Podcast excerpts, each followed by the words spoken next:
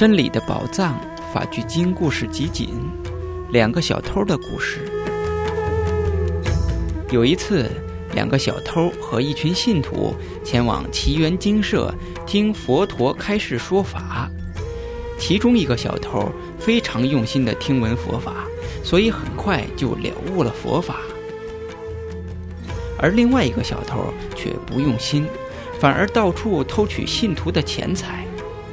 当佛陀说法后，两个人就回到不用心听法的小偷家里。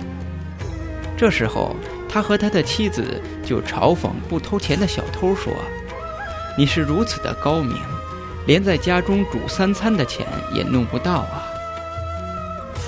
不偷钱的小偷听到同伴的话，心里想：他是多么的愚蠢，居然自认聪明。